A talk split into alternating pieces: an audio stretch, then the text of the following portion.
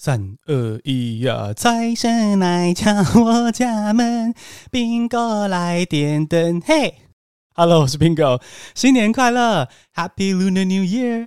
哦，你春节放假对不对？恭喜你，Bingo 跟 Leo 呢，诶也想放假，所以春节这周会 rebroadcast 到下礼拜一，二月七号呢，我们就会再度开始更新新的节目，继续跟你听新闻学英文哦。这个礼拜呢，就先温故知新，帮好 King 桑，听听 Bingo 跟来宾精彩的对谈哦。Hello，我是 Bingo，一起来听新闻学英文吧。今天邀请到的大来宾，令我非常的兴奋跟紧张。他是台湾网络上的英文教学始祖，而且我也是因为看见这位偶像创造的可能，我才敢在网络上开始教英文跟创作，才能认识你们。那我就直接来荣幸的欢迎阿迪。Hello，大家好，我是阿迪。嗨嗨嗨！今天也是第一次跟 Bingo 见面。其实我在很早之前就知道你嘞。你一开始是从 IG 上面经营，对不对？对，没错。然后你有发很多，就是也是图文。嗯、然后后来这几年，就去年吗？开始，然后有看到说，哦，你有在做 Podcast。然后后来就是看到邀约信，然后说，哎，来来聊聊看，对，一起来上这个访问。天哪，我没有，我没有意识到说阿弟在 IG 的时期就有注意到我们，有有注意到，因为你会 tag 我，哎、欸，我有，哎、欸，我已经忘记了，你好像你有一篇有 tag 我，所以我有看到。天哪，哦，就是因为其实呃，在 IG 上面 tag 我的人蛮多的，嗯，特别是那种教英文的那种啊，分享片语俚语那种、嗯，大家都想要你的关注啊。哎，我在这边，我我也有做，但是所以会看到蛮多的啦。但是对你有印象，是因为后来看到，哎、欸，你也有做 podcast 这样子，哦，就是很多角经营。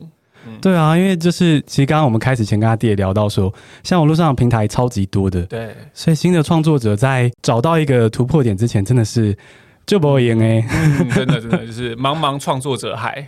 对啊，这话说我们刚刚才聊到说，阿滴有没有想要做 podcast？阿迪想要聊这点吗？哦，对，我们刚刚前面有聊了，其实我自己的话，目前是比较倾向是。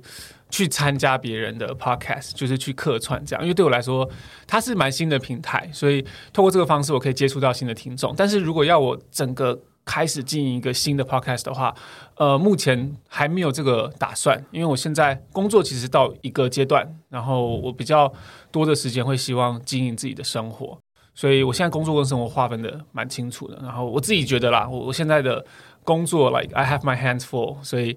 我可能不太会再开启一个这么需要重新从零啊，然后还要整个摸索的的这个领域，所以我就来来蹭宾果的流量就可以。欸、不敢当，不敢当。我觉得虽然大家一定认识阿迪，可是身为主持人，我还是要简单的推销一下。嗯，就阿迪是当然就是英文教学 YouTuber 第一把交椅。那他有主频道之外，现在还有一个叫做阿迪日常对的频道。对，阿迪想要简单介绍一下吗？呃，对，阿迪英文的话，它是在二零一五年开始的频道。那我算是台湾第一个就是以这个模式教教英文的频道。那在呃，在过去这几年下来，累积了就是两百两百六十万个订阅者。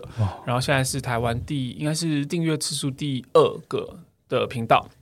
然后阿迪日常的话，则是就是放一些比较生活啊跟记录的，因为阿迪英文它的呃专注还是在于跟英文教育相关的这样。虽然有时候我会希望它可以融入一些娱乐性，让观看的门槛比较低，但是它主轴还是英文，所以我一些比较生活记录相关的东西就会放在另外一个叫做阿迪日常的频道。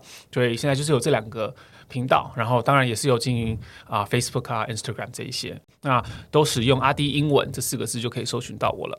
嗯，非常喜欢阿弟的频道，而且我从超级早期就有注意到，就是阿弟还在以教学为主，然后弟妹会在后面摄影。那个时候、那是第一年呢、欸，那是对啊前两年的时候，啊、那时候我们都还在新店的家里面，就是。我们那个场景是弟妹的卧室的、嗯、的这个书柜墙，唯一干净的角落。对，唯一干净的角落没有错。对对对，在影片里面多次强调。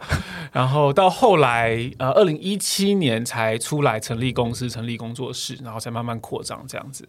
嗯，那我觉得我们刚好就可以来聊到这个阿弟跟弟妹当初最一开始，嗯，为什么会想说要发影片？啊、呃，为什么要在 YouTube 上面经营内容？这样对，嗯、呃，最一开始的话，我是我我是读福大英文系，然后那个多媒体研究所呃毕业的，然后毕业之后是先有到补习班教书，然后也有去一家网络公司当那个英文教学的顾问，这样，然后在这个同时呢，我只是因为我是一个很喜欢把时间填满的人，所以在上班之余，我就会想说，那我下班跟周末的时候我要干嘛？那当我的同事的这些呃休闲都是比如说遛狗啊、看电影啊、唱歌，我的休闲就是写脚本，然后拍影片、做影片，因为我很喜欢做这件事情。对，我就觉得很有趣，因为我自己大学的时候就很喜欢看 YouTube，那时候没有什么台湾的 YouTuber。都是看国外的，然后就觉得这些人可以分享自己的生活或者是教学，然后可以变成是一个职业，非常的酷。所以，呃，我在大学的时候就有研究很多，就是影片制作啊这些。所以在呃在那个阶段，就二零一五年边上班的时候，就边算是一个兴趣的开始做影片，然后上传影片。然后那个时候就像刚刚呃 Bingo 讲的，就是我妹妹呃长进。然后我在镜头前面，就是可能分享一些英文的小知识这样子，然后就这样子开始做，然后做了大概一年多之后才辞职，变成了全职的 YouTuber。哦，所以阿迪在大学期间已经有学一点，或是自己摸索一些影片创作的本事。对对对对对，那时候主要是软体啦，哦、就是怎么样最快的剪出影片。因为，呃，我在大学的时候还有自己去接一些打工，就是你知道，呃，婚礼啊，不是都是会有那种婚摄，然后是拍影片那种，嗯、就是呃，会这边走来走去啊，挡住你视野的那个很讨厌的人，那就是我，就是大学时期的我。所以我在大学就有接很多这种呃影像的婚礼记录，所以当时候。因为这样子就赚到一些钱，然后这些钱都拿去买器材，然后当然也因为工作的关系需要学习怎么快速的剪片。像我们那时候是快剪，就是我可能早上跟拍，跟到下午呃这个典礼结束前的最后一支影片，就是我今天一整天拍的记录。所以一天之内就要把所有的影片剪成是一个 highlight，所以他是、嗯、那时候就训练那个速度了。所以呃从大学就有这个算是器材也有了，然后软体的技术也有了，所以当时候。嗯，在工作的时候出社会，我就想说把这个东西结合在一起，对英文的兴趣，还有这些对影片制作的专长结合在一起，可以做什么？然后就开始，所以才开始做 YouTube 影片这样。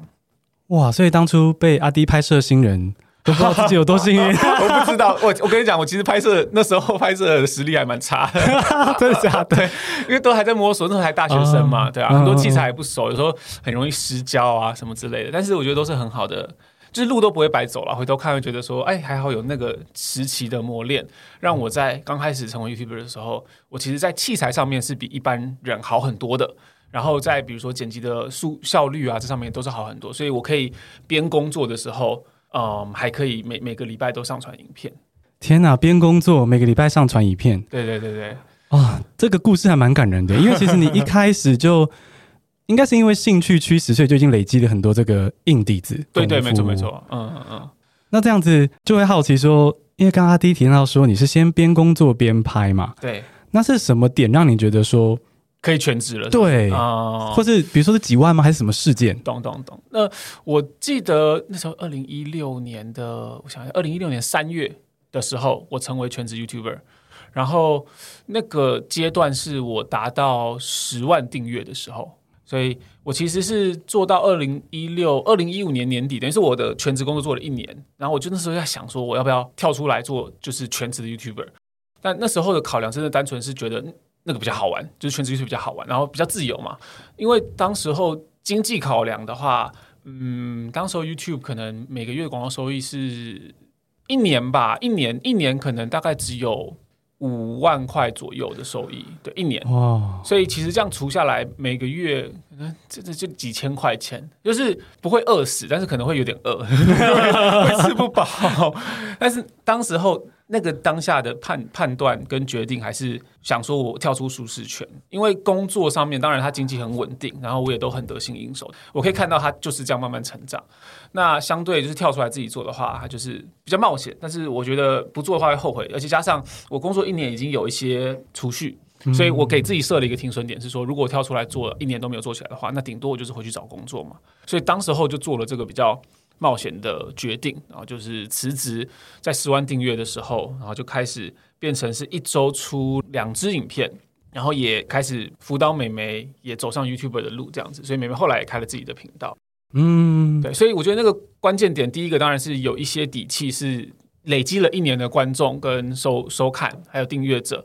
然后再来就是我自己有一些存款，然后我想要试试看这样。我觉得年轻年轻真的是要多多尝试吧，因为年轻的时候就像是很多人说，你你知道，嗯，如果是一个成年人跌倒的话，就是物理上面跌倒，他会受很严重的伤。像我妈最近就因为跌倒，然后整个脸受伤，嗯，因为她她从这个她掉的那个位能很很高，就是你是一个比如说一百六十一百七十公分掉下来，所以那个冲击力道很大。但是一个婴儿跌倒就还好，不太会受伤，因为他就是可能六七十公分跌倒，所以我觉得就像年轻人一样，就年轻的时候，你真的没有什么好失去的时候，嗯、你时间最多的时候就是要多尝试、多失败。所以当时候也很开心自己有做这个决定啦，所以跳出舒适圈，然后成为全职 YouTuber，然后就走到了现在这样子。哇，这样会觉得很感谢当时的自己有勇敢。对，真的，真的是 pat myself on the back。哦，真的，真的，good job，good job。那阿丁那时候除了觉得说很好玩之外，你有觉得是比如说看到 YouTube 的潜力之类，那时候什么现象吗？嗯，那个时候其实当时候的前三台群人、阿嘎玩 game，然后比较个人的话，可能好好，就是这些人就在上面就是很就创作很久嘛，然后各式各样的内容，但是观众不多。当时观众不多，然后也也没有什么，也没有什么商业模式，就是那时候没什么业配，甚至连广告都很少，就是 YouTube 的广告都很少，所以当初会开始投入，真的是主要是好玩，想要试试看，就是也不知道，我可能很难，当时候的我可能很难想象，居然这个东西可以做到后来会开公司，然后我现在底下有员工啊，它是一个完整的商业系统，所以我觉得也是很运气很好，对，运气很好。我觉得听到这段蛮感动的，是因为我一直以来就是就是很远距离观察阿 D 嘛，所以在我看来，阿 D 在我心里的形象就是他很有计划，然后很清楚下一步要做什么。哦、所以我其实不知道这个开始是这么的有感动跟激动的。哦，对，是这么的不确定。嗯，对，其实很多是我觉得这条路上很多东西都是不确定的，特别是因为他也有点类创业。所以我觉得创业更是，就是你永远都不知道说你现在眼眼前有两个抉择，你没有办法确定你现在手上有的资讯量可以让你做出最好的决定，但你只能够以当下的最好判断去去走，然后在每一个错误的抉择当中学习吧。我觉得，嗯，所以走到现在真的。我最近才发了一个文，问大家说有什么东西是你出了社会之后才体悟到了、才了解到的？哦、嗯，然后我觉得最近有很多体悟了，就真的回头看会觉得过去走错了很多的路，但同时也学习到很多这样子。那阿滴要聊一下 最大的发现吗？走错什么路吗？对，我觉得其实到头来真的很多很多你在追求的东西，其实原本就有了。所以我不知道哎、欸，我觉得人年纪越大，我不知道。嗯，Bingo 的听众大概都是几岁？嗯，到从二十到四十，蛮平均的。二十到四十嘛，嗯、我觉得年纪越大，因为我现在快三十二了，嗯，然后我觉得年纪越大的时候，会越体会到就是时间跟健康的重要性。所以我刚刚才会讲说，就是我工作跟生活，我现在蛮多重心摆在生活。对，就是回头看会觉得，可能这个这个职业会让人很急躁，嗯，也会一直想要。跟上，一直想要创新，嗯、然后要每一个礼拜都更新内容嘛，所以它是有一个呃一直在的压力。然后你可能工作的时候也也焦虑，然后你休息的时候更焦虑。所以在在这个循环当中，我觉得很容易会养成一些不好的身心习惯。所以我觉得它是有一个词叫 mental hygiene，就是你有没有好好的对你的身心状况。有了解跟有照顾，所以我觉得 self care 还蛮重要的。那现在的话，回头看，真的会觉得说啊，这个当然有很好的成绩，但是我可能会希望过去自己更更照顾我的健康，然后现在就不会这么要要花更多力气，想要把健康找回来。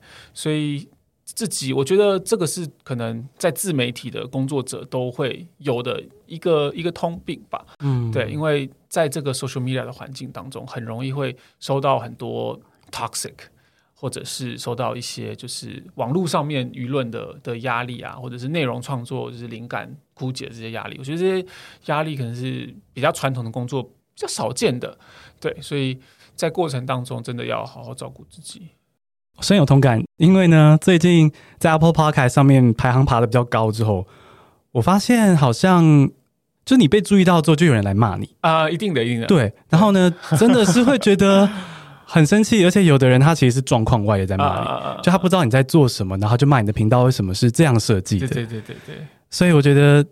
阿弟刚刚说到说，你觉得自己过去好像对自己有点太就 too hard to yourself，对对对对，太严格了。那你觉得你会怎么给现在很多创作者正在起步？嗯，你觉得他们在这个过程中要怎么样去维持这个健康？嗯我觉得这很难讲哎，因为如果你在崛起阶段的时候没有那样子拼了命的爬，你可能真的就是你不会爬到一个需要注意身心健康的的的地步。哦，所以它有点矛盾，你知道吗？就是如果你没有那么努力、那么拼命的做的话，你可能不会到这个阶段，那你就不会有这个问题了。但是你只有这样做才会有这个阶段，所以你在这个阶段的时候，你就要回头去想这些问题。啊，所以我不太确定这个可以怎么回答，但可能我觉得现在是。嗯，越来越多人是在提倡这个呃，general like mindfulness，right？general、嗯、well-being，mental well-being。嗯，啊、呃，这个不只是我们这一行的工作者，可能越来越多人，不管是什么样子的工作，不管他们的压力来源多多元化，就是我们要就是留一点时间给自己。嗯，我觉得这个是大家都可以学习的。嗯，所以不管你在哪个阶段，就是都可以去去多了解这方面的讯息，然后。多把自己的 mental hygiene 放在一个优先的位置上面。哦，所以我可以这样说吗？阿弟的意思是说，其实不管你是什么工作，都是有要打拼的阶段。对。但不管怎样，你要留一点点时间给自己。对对对对对。哦，这是蛮重要的。好，我也会记得，因为我觉得真的是像阿弟说，很患得患失。哎，对，患得患失。数据上去的时候，就担心它什么时候会下来。嗯嗯。然后在下面的时候就不用说了，就是 难过。对，就怎么样都会，所以。真的是，但我不太确定这这段对听众会不会能够感同身受。嗯、我觉得这比较像是同业的人才可以体会到，哦、才会有同感的。嗯、但是我现在就是对于设目标这件事情会比较 lenient，会比较对自己比较仁慈一点，就是会觉得啊、呃，我我有一个算是一个现在新的 motto，就是 celebrate small victories，就是有小的成就也要给自己很大的鼓励。哦。会不会对于不是创作者的听众没有同感？我觉得应该还是可以啦，嗯，因为他们也是会有什么业绩压力嘛，哦，相信他们也可以一样，就是有小庆小胜利的时候，也要为自己喝彩一下，庆祝一下。嗯，那阿滴刚提到这个创作者路上的艰辛，嗯，然后我有注意到阿弟最近有回去。算是回去补习班教书嘛？对对对对，开心英文嘛？没错没错。阿弟要介绍一下吗？这个补习班。哎呦，一直给我叶配的时间嘞，是不是？因为阿弟来，我太开心了，太爽了吧！来叶配一下，就是我跟一个呃合伙人，然后叫做 Michael，然后他就是一个。补习班教学经验有十年的补习班老师，然后他刚好呢也是阿迪英文第一届的实习生，反正我们就认识很久，是好朋友，所以我们一起开了这个在台北跟高雄都有的叫做开心英文的补习班。然后我们是一个小班制的升学补习班，所以有升有收国中生啊、高中生这样子。然后我们教学的方式的话，是我们虽然也会教到一些可能在学校里面的进度，但是我们的课程有三分之一的时间是会来练口说的。所以在这个补习班当中，因为小班制的关系，所以都会有一对一可以练习口说，然后还有听力的机会。那我自己去教的部分，就是我会去带一些口说活动。所以像比如说上个月我去带的就是呃，跟大家一起看一些电影片段，然后配音这个电影片段这样子。所以最近回去教，我觉得。我还我还是蛮喜欢可以面对面跟学生互动的感觉，因为就是最一开始就是在教补习班出来的嘛，然后尤其是看到大家的回馈，但我我觉得还是会有比较热闹的班跟比较有点害羞的班啊，对对对，害羞的班的话当然就是尽量带，但是热闹的班的时候真的会整个进入到那个氛围，大家都在讲英文啊，然后尤其是围围绕在很好玩的游戏或者是。活动上面，所以看到这些学生们的回馈跟看到他们的进步，都是还蛮有成就感的一件事情。比起嗯，比起做影片，然后就是留言回馈来说，那个是更更直接的看到大家的进步。所以我觉得实体教学还是有它的它的魅力在。哦，所以阿滴最近回去面对面教学，感觉到是那种算是人跟人之间的能量。对对对，这个能量，这个能量很多时候说真的，你你透过只是透过网络创作比较。它比较算隔了一层，但是实际上见面，然后教学互动，它就是你可以直接感受的的能量，我觉得是比较强烈的。所以我现在就是每个月都会回去上，就是我们国一、国二、国三、高一、高高三，就总共六个班。所以我就是每个月这六个班都会去一次，就去带一次口说的活动这样子。哦，每个月见到他第一次，对对对对，那还不错哦。他们每 对我们的学生就每个月会看到我一次，然后跟他们带这种比较特别的口说活动。哦哦，因为看贴文以为是那种就只回去几次，哦，没有没有，还蛮频繁的呀。对，我蛮频繁的，对，每个月都会教一次。像我们呃四四个月吧，现在四月，四月的主题的话就是电动。所以我会带一些电动，你带 对，带一些电动让大家玩，但是不是只是玩诶、欸？大家玩了之后要介绍角色，然后有一些会分组，然后有另外一组会变那个有点像是那个实况组，就是他要用英文去 live broadcast 说我们现在打到哪里啊，然后战况怎么样之类的。哇，这超棒的练习啊！对对对，会会让这些国中生、高中生很有动力想要讲英文。对，嗯、所以我觉得他，我觉得口说活动真的是要这样设计。就是让他们是感兴趣的东西，就不是比较课本或者他们生活上用不到的东西。然后我们也会让那个学生票选，就是看他们想要用什么活动来学口说。其实那时候开心英文刚开始出发，就是 Michael 到你的频道去推荐的时候，但是我就有注意到，然后我有去看那个算是课纲吗？还是比例？对对对，课纲。对，我就觉得哇，这样子超理想的。嗯，因为升学毕竟也还是很现实。对对，其实我们这个真的很尝试性，因为我们不知道说这样子的设计，因为我们等于是将近三分之一的时间我们在学英文口说，透过活动。那这样子他们因为不会考啊，就是口说不会考。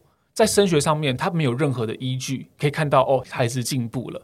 但家长不是都是比较会偏向说，我要看到成绩的进步嘛？所以，我们当时候虽然说我们知道这样子的教法很理想，然后也真的是可以学习到真实的英文，而不只是成绩上面的进步。但是，我们不知道有没有家长会会买单，就有没有家长会愿意这样子投资。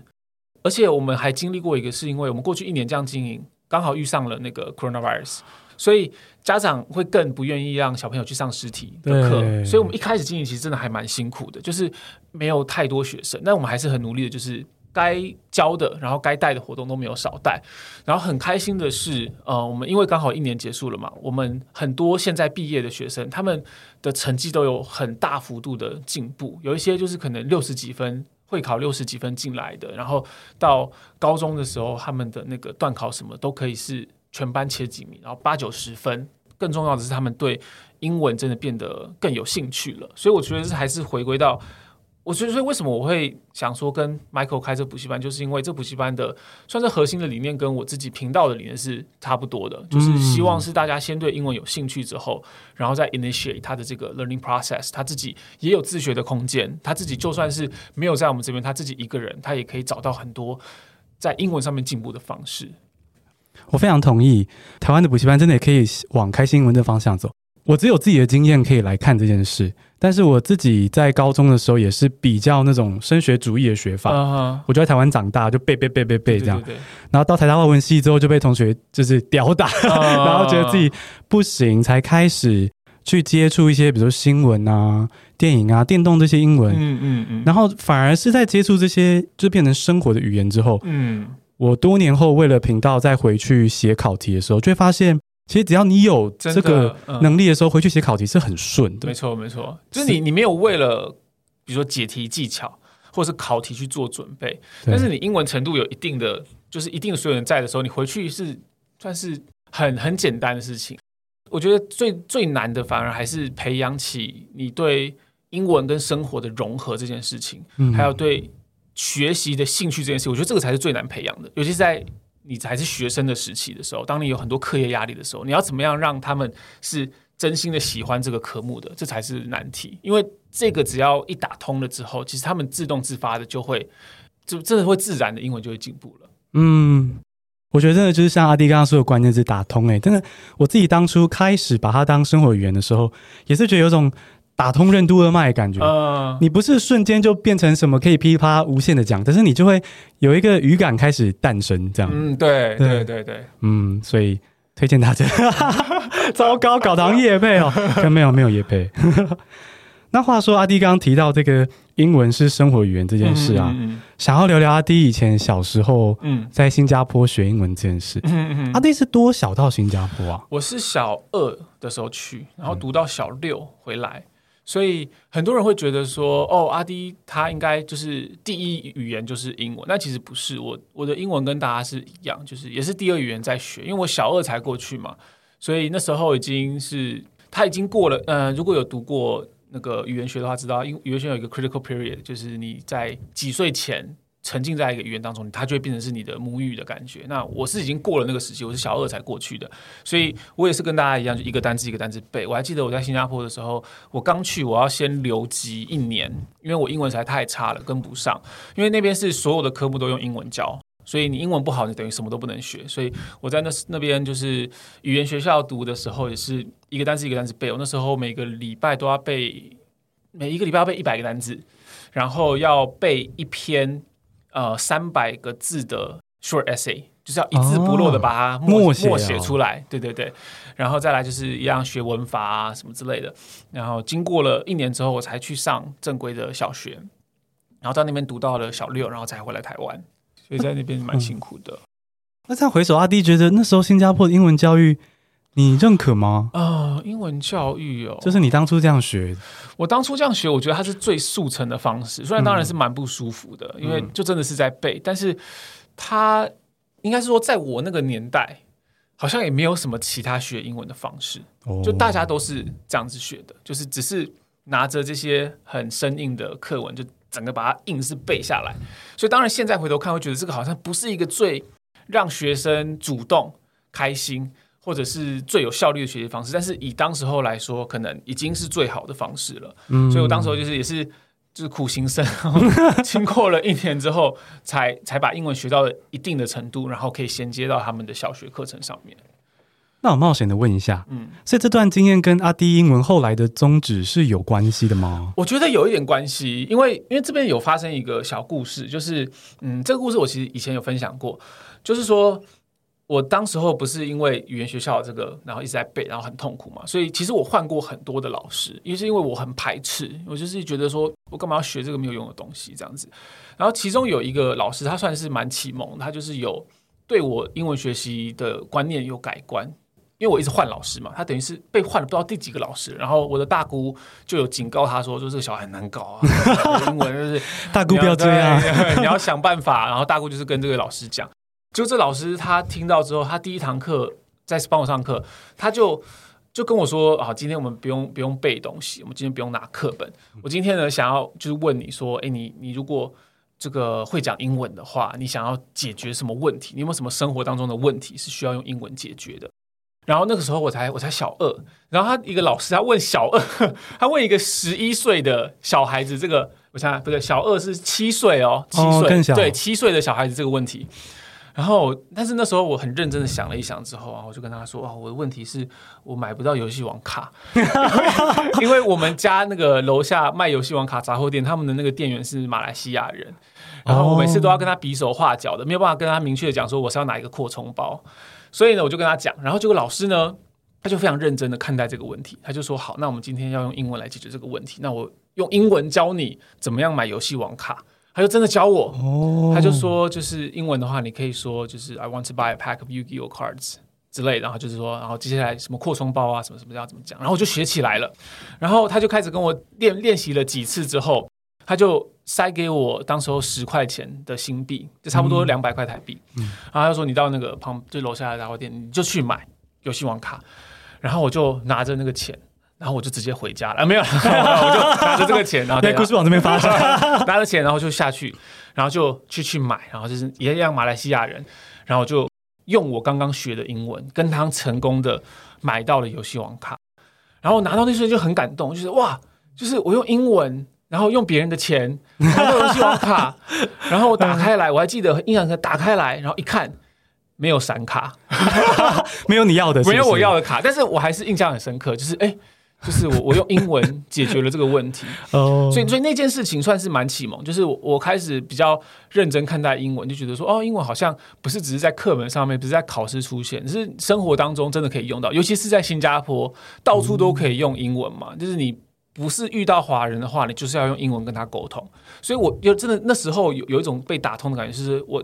理解到说哦，你要在新加坡生存下去，你就是要这个语言，所以他有点让我改变了学习这个语言的动机对，不是只是因为大人叫我学，而是哦，我因为要在这个地方生活，所以我需要英文。所以这观念一改，我觉得对于之后我英文学习的的道路有变得比较顺一点。这个老师是你的恩师？对，真的是恩师哎！我后来回新加坡的时候，有再去找他。我有还他钱吗？好像没有还他钱，但是我跟他讲这件事情，对哦，然后心想说：“哎，要还钱了吗？” 对，他可能没有，他可能不好意思提这样。对啊，对啊，所以，我我觉得我们可以帮听众就是整理一下这个脉络是，所以如果你现在对学习英文觉得是一个目的，然后还找不到一个。怎么讲？兴趣或是目标的话，嗯，其实可以像阿滴这个经验一样，嗯，你想一下，到底可以帮你解决什么问题？对对对，可以解决什么问题？我觉得每一个人学英文一定都是有一个目标的，尤其是现在在听 podcast 学英文的，他一定是动机很强烈的学生。就像是我们会说，会来补习班的学生，不是那种升学补习班的那种成人英语补习班的学生，都是最好教的学生。原因是什么？哦，是因为他们。都已经成人了嘛，他们没有考试压力，他们为什么还会来学？就一定是因为他们有一个一定的目的、一定的目标要达成。那既然你有目标，你很明确就可以把这个目标，为了要达成这个目标，你要拆解成哪一些小步骤，才可以慢慢进步你的英文。嗯。所以只要有这样子的学生，很清楚的动机的话，他绝对不会怎么讲，应该很很好，可以帮他安排课程。嗯，最害怕的就是那种我不知道为什么要学，我也没有什么目标。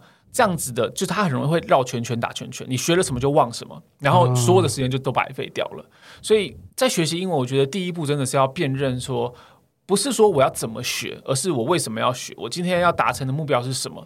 它越明确越好。比如说，我要在一个月之之内，啊、我要可以跟我的外国客户。简单的寒暄，我要可以跟他问他的家庭是如何。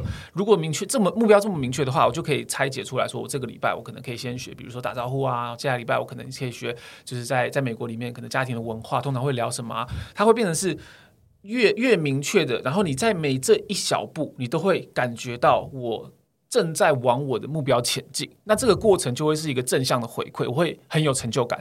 学会就有成就感，就有成就感。然后最后你达到那个小目标的时候，你会。会觉得说，我可以做到新的事情了，你就会再往下一个目标前进。所以，他不管目标是多小，不要觉得说自己的目标很不切实际，或者是觉得很没有到那么伟大。它可以是非常小的，原因就是因为比起没有任何的目标，它只要有一个小目标，它等于是一个小阶梯在上面。你有你达成这个小目标之后，你就可以往更上面的走。所以到最后，eventually 你就会达到是一个，甚至是。呃，接近母语者的程度，它都是从最一开始的阶梯开始的。嗯。我觉得这可以呼应到刚刚阿弟在聊创作者的时候的事情，就是你有一个远大的目标可以，可是你一定要设一些很小的一些里程碑。对对对，没错没错。还要觉得说啊，这样已经很棒了。对，没错没错没错，这样子才会有。我觉得人都是需要成就感的。嗯，就不管什么什么样子的人，就是我们得到成就感，得到别人的认可，或是得到自己的认可，自己对自己的形象是好的。我觉得这些东西都是一个前进的动力，尤其是语言学习这种东西。我觉得学习本身它就是一个，它就不是一个多开心的事情。所以，如果你在学习的时候没有成就感，没有没有给自己一些鼓励的话，你很难持续下去。尤其是语言这个东西，它不像是数学一个公式，你把它背起来之后，你就可以应用了。它是要长时间的沉浸，然后去习惯。所以，这个需要很长时间的东西的话，它需要的是持久力。所以持久力来自什么？就是来自于说你在学习的过程当中，可以给自己成就感，可以给自己认可，然后可以给自己小阶段不断达成的任务。这样子，你最后 eventually 你学习英文的时间就会拉得很长，那你的英文程度就会变得很好。好喜欢这段。我最近在帮一个工程师学生，就是视讯家教，然后他是很棒、很认真的学生，像阿弟刚刚说的那种很有动机。嗯，可他最近刚突破的一个关卡就是，他原本就像阿弟说的，他会。因为工程师嘛，所以他是那种数学跟 coding 脑很好，嗯，然后他就会很容易觉得说，我可不可以给他一个有点像类似公式的东西，嗯、可以去解决很多文法问题这样，嗯嗯、然后就会跟他说阿弟一样的话，就是说这整件事它其实不是科目，虽然它被放成科目了，对，可它本质是语言，没错，没错，对，所以你真的就要找喜欢的东西，对，然后挑喜欢的读本或是喜欢的 YouTube 频道，对，这样一直看下去。我觉我觉得这个可以再深入讨论一个，是语言它是什么？它的本质是什么？语言的本质是人跟人之间的沟通。那人是会不断改变的，文化也会改变，语言也因为历史的关系有很多的流动。所以语言为什么会有这么多不规则的存在？就是因为它的轨迹是这样子的。所以你没有办法去期待说，为什么语言这么难？为什么这么多例外？为什么动词要分态？这些东西就是你你很难怪现在的人，你要怪就是要怪过去那些古人跟他们语语言使用的习惯。所以。在文法上面，可能的确也有比较公式化的，像比如说好了条件句，它就是一个非常公式化、很明确，你学一次之后，你就可以，它就不会再改变的，也是有这种文法规则的。但是大多数的东西，像比如说介系词，你要说这些介系词片语，为什么哦，你在这边是这个意思，在另外一边就是另外一个意思，它就是惯用，大家就是这样子用。所以它需要的是什么？它不需要你死背它，它需要你习惯它。你就是要不断的听到这个用法，听到你觉得哦，大家就是这样子讲的。到这个时候，它就会变成是我们所谓的语感。嗯，你不这样子讲，你会觉得好像怪怪的。对，所以语言真的是需要像我刚刚讲的一段长时间的沉浸，然后你才会觉得你不是在死背它，而是你习惯了它。我很喜欢刚刚阿迪说的这些英文学习的概念，我觉得跟我的想法很接近。嗯，然后想要听听看，那如果是阿滴。自己阿弟有很多教学的想法。那阿弟自己现在从新加坡回来之后，对，台湾是个中文的环境啊，是。你怎么去维持自己的英文能力？嗯嗯嗯，这个也是还蛮重要的一题，因为英文就对我们来说，我们都是第二语言的学习者嘛，英文都是我们的第二语言，所以。呃，我们很常用母语的时候，其实我们的思考都会是用中文思考的。那很多英文的东西就慢慢的流失，就是你的反应时间要很长。像对我来说的话，我觉得英文的可能阅读啊、写作啊、听力都没什么影响，但是英文的口说，我必须老实讲，真的是有影响，是有退步的，因为真的就不常说了。所以对我来讲，就是自学算是还蛮重要的一环。所以如果是以我的话，我自己会做一些那个 shadowing 的练习。就是我会拿一些美国的可能演讲的片段，然后我就花个半个小时，然后他他讲一句，我讲一句，然后就是去模仿他的口音啊，跟他的语调、节奏等等的，去，因为我知道我口说的部分是需要加强的。然后我甚至还有去上，就是那种呃，跟母语母语者老师就是上口说课，就聊天，可能一个一两个礼拜可能一次啊，就是上上一堂课。所以我现在还是会自己还是会这样子的进修。那这是因为我自知，当然第一个这是我的职业，这是我的工作嘛，所以我必须要保持在一定的水准。然后第二个是我觉得，呃，我知道自己是在自自己是会退步的，所以我必须要做保养。所以连我都需要这样子了，更何况是就是可能不是读英文系的啊，然后职业不是英文的各位，大家真的是要对于英文不是觉得说哦到一个程度就好了，而是它是必须要嗯一直要去保养，一直要去复习的东西。然后我这边想要讲一个一个概念是，呃，因为每一个人的状况可能不一样，你自己退步的项目可能不一样，所以也没有办法很明确的，就是讲说，哦，大家都用这个方式就好。但是有个概念，概念就是，呃，叫做 have more experiences in English，就是你你要有更多的生活经历是要用英文去体验的。因为对于台湾的学习者来说，最大的问题通常都是一个呃中文化的思考或者是翻译。所以我在想说要讲什么英文的时候，我就先想说，我们做中文应该是这样讲，所以我英文就这样说。像比如说 turn off the lights，我们可能会说 close the lights，因为英中文是讲关灯嘛。对、嗯。呃，或者是就是吃药，我们可能会说 eat the medicine，但是其实英文的话应该说 take take medicine、嗯。所以。这些东西都是源自于我们的生活环境跟我们的思考习惯，就是中文为出发点，然后英文变成是一个翻译的附属。嗯，但是 having more experiences in English，它的意思是说，我的第一手经验就是用英文去体验这件事情的。所以我很喜欢举一个例子，就是当你的这个脚，比如说踩到乐高或者踢到这个桌角的时候，嗯，你的第一直觉发出来的声音会是什么？干，这是中文嘛？因为我们就是习惯用中文体验。但是呢，这时候如果你看很多影集，或是你看很多就是国外的人对这件事情的反应的时候，你可能第一个直觉冒出来可能是 shit，嗯，或者是其他的英文的脏话，对，所以这个是一个很直白，它是一个它是一个 reflex，所以当你有越多的。经验是第一手的，透过英文来去取得的时候，你之后在类似的情况的时候，你就会第一手的想到这个英文，而不是中文再翻译过去变二手的。嗯，所以 having more experiences in English 包含你听的东西，包含你看的东西，包括你在讲的东西都是。所以对我来说，我也会呃刻意的去多摄取第一手的英文消息，而不是看别人的可能转译的东西。嗯，所以很多的网站我都是看英文的，可能我手机的设定也是英文的。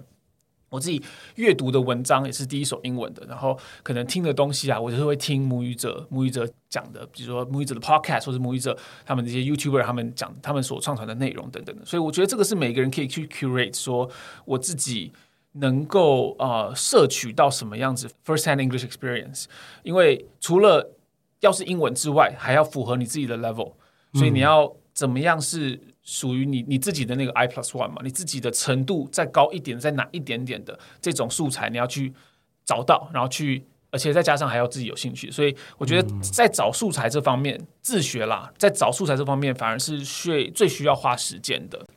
好同意，完全没有套招哦，因为我的学生应该就很熟悉这件事。嗯，我每次会跟他们说，他们很喜欢依赖我说，我说要开始找阅读了，reading materials，然后他就说。好，那我会找一些，比如说工具书或什么，然后给 Bingo 看，这个可不可以？嗯，嗯，他就说没有没有，我们现在的目标是要找到你也感兴趣，对，然后你读得懂，比如说六七成、七八成，对对对，对对对。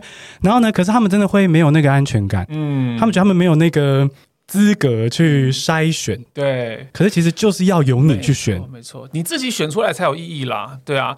这筛选，嗯，素材对我来说一直以来都是三个面向，第一个是。程度，然后第二个是感兴趣度，然后第三个是取得的难易度，就这三个。这三个如果都有的话，就真的是呃，你你找到你找到宝藏了。但是如果只有一个比较没有的话，我觉得还是 OK。就这三个只要有两个兼顾就可以了。就是比如说它符合你的程度，然后它很容易取得，但是你可能没有到那么有兴趣，但没关系，还是算是及格的。但是用这三个面向来去判断的话，你你如果三个都呃，达标就代表你找到一个很适合你，然后可以长期去投入的一个素材。对，我觉得这边就可以让大家意识到说，其实很多学生会喜欢问我有没有推荐更好的工具书，或是什么，就会分 Unit One、Unit Two 这种。Uh, uh, uh, 那我觉得那些是你可以有，它有它的意义，但是不可以只有这个读物。对对对，感谢阿弟来帮我，就是透过阿弟的嘴说，就这样，很开心，是一样的概念啦。对啊，对啊。那今天听到阿弟聊很多英文学习的东西，嗯，非常开心。我现在要来挖一下阿弟的心事。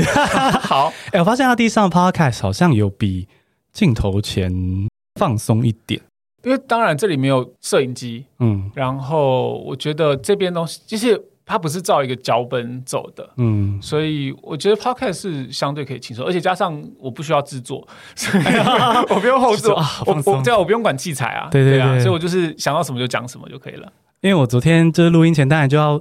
就是听一下阿滴上其他 podcast，嗯，那阿滴之前上过百灵果 podcast，对，那就听一下，哇，阿滴在里面难得的骂了脏话，对我刚好像也骂脏话，我说，哎、欸，挖到宝了，挖到，他刚也骂了个 shit，啊、哦，好开心，对，那其实就是想要聊说的是阿滴的心事啦，嗯，就是阿滴是二零一五年出发嘛，对不对？对，然后到现在是。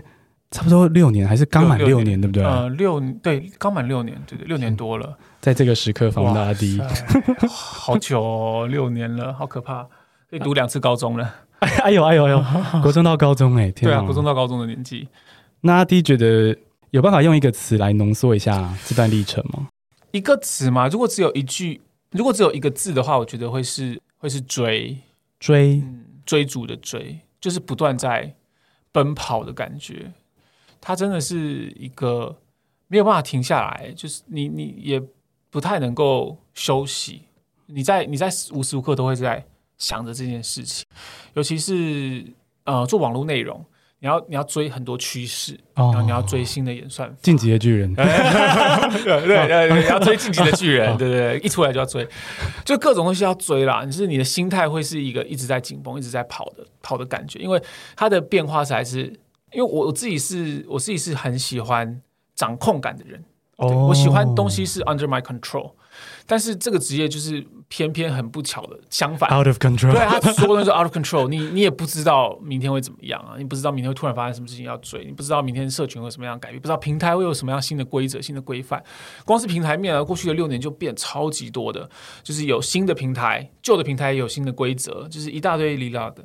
所以对于对我来说，要一直。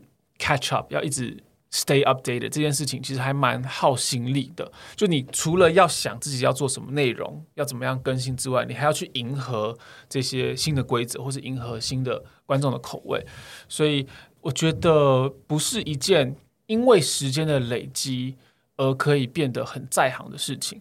规则一直改变的状况下，你会还蛮蛮不安的。它不像是 chess，、嗯、我就是同一套规则，like I'm gonna get good at it,、哦、right? No, it's like it's changing every day。所以你每一天都要面临新的规则的时候，其实它很很容易会有那种焦躁感，嗯、然后跟不安感。所以要要变成是你要一直，you have to stay on your toes，你要一直一直在一直在跑，一直在追，然后才可以勉强跟上的感觉。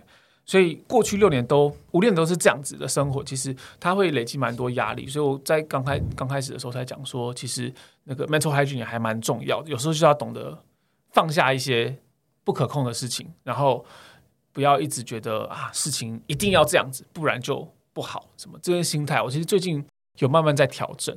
我觉得这样子长久做下来，嗯、或者是我现在继续这样子往下走，才会比较比较健康。阿迪刚刚一直提到这个 mental hygiene，就是心理卫生、心理健康的意思。对对对对对。那阿迪这个听起来从追要往下一个阶段走，对，不对？那如果下一个阶段你要给一个指引的字，就是你知道公司里会有的那个 匾额，躺吧，躺着。如果可以躺着，能躺就不要站，能躺就不要站，真的能躺就不要站。不知道哎、欸，如果是接下来的话，我我现在的生活的确，嗯，应该是说我。从去年的，反正去年有发生一些事情，嗯、然后我自己的心态有很大的转变，真的是还蛮大的转变，所以我现在有很多事情都正在调整或者已经调整了，所以接下来往下走，我觉得我的我的重心真的比较会是放在经营自己的生活，可能不一定是公众或者会公开给大家知道的，但就是私底下我我有蛮多自己想要做的事情，所以现在的。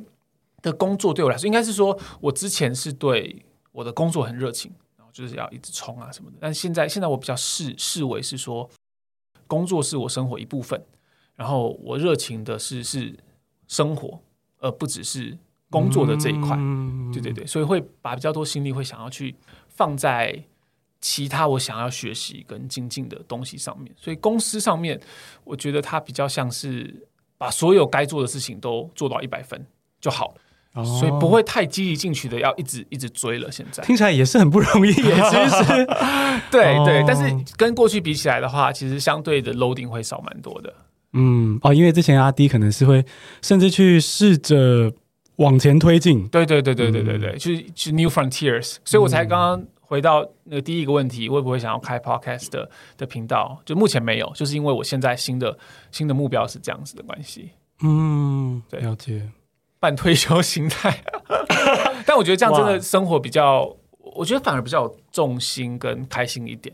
对，就是尤其是因为工作的性质吧，工作性质就是很不稳定嘛。当你一切都压在这上面的时候，你的心情可能真的会就完全是随着这个不可控的东西往上下摆荡。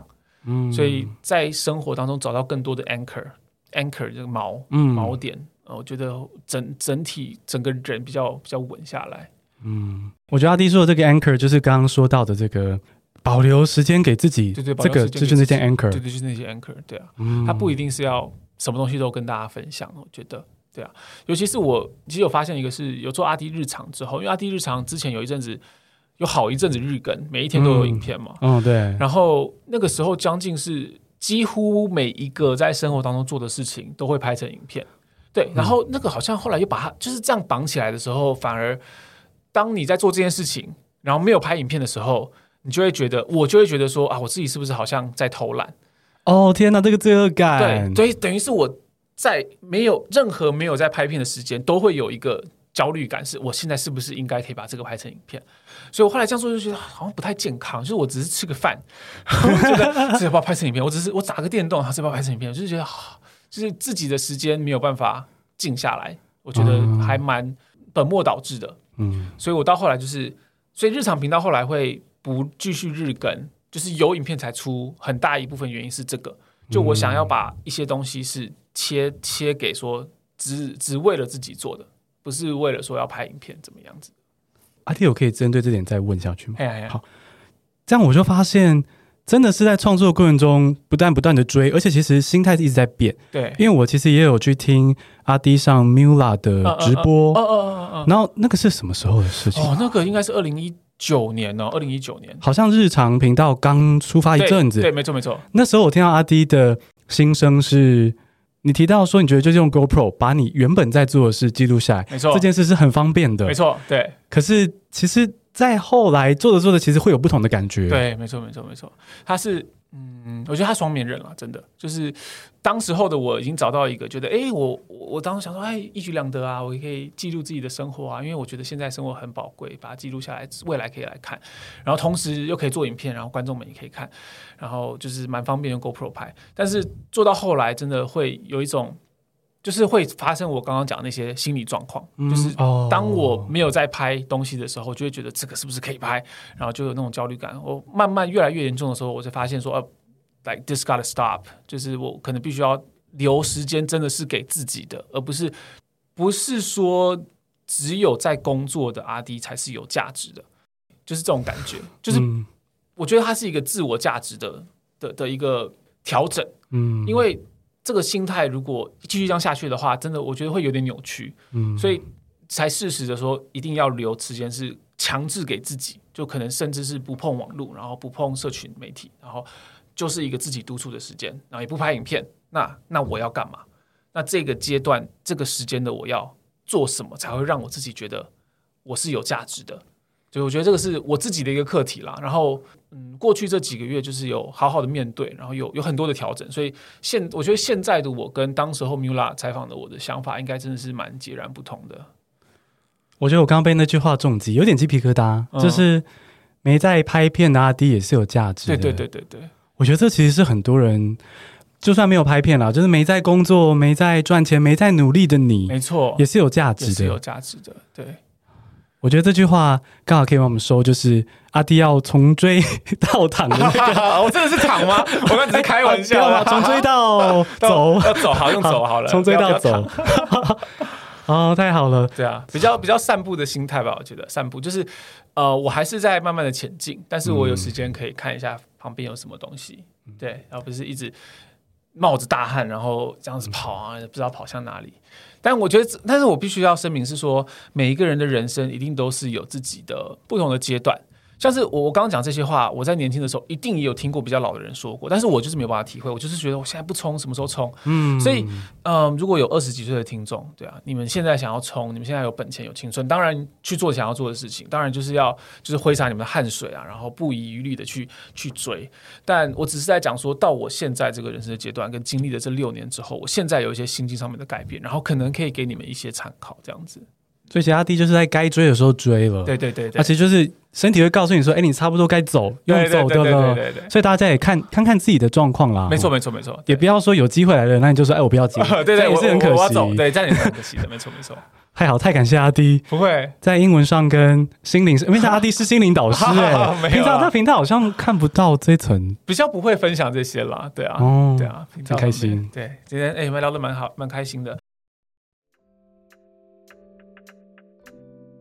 那阿迪最后最后有没有想要对 Bingo 的听众，哦，或真的是 Podcaster 新进创作者，嗯、任何人说些什么吗？说些什么？嗯、趁着这个管道，Mental Hygiene，Mental Hygiene，心理卫生、心理健康。创作者啦，我觉得创作者是一个很非常容易不快乐的职业，就是如果你的心态没有调整好的话，对，嗯、就是非常容易会不快乐。所以我觉得自己找到一些主观的快乐来源还蛮重要的。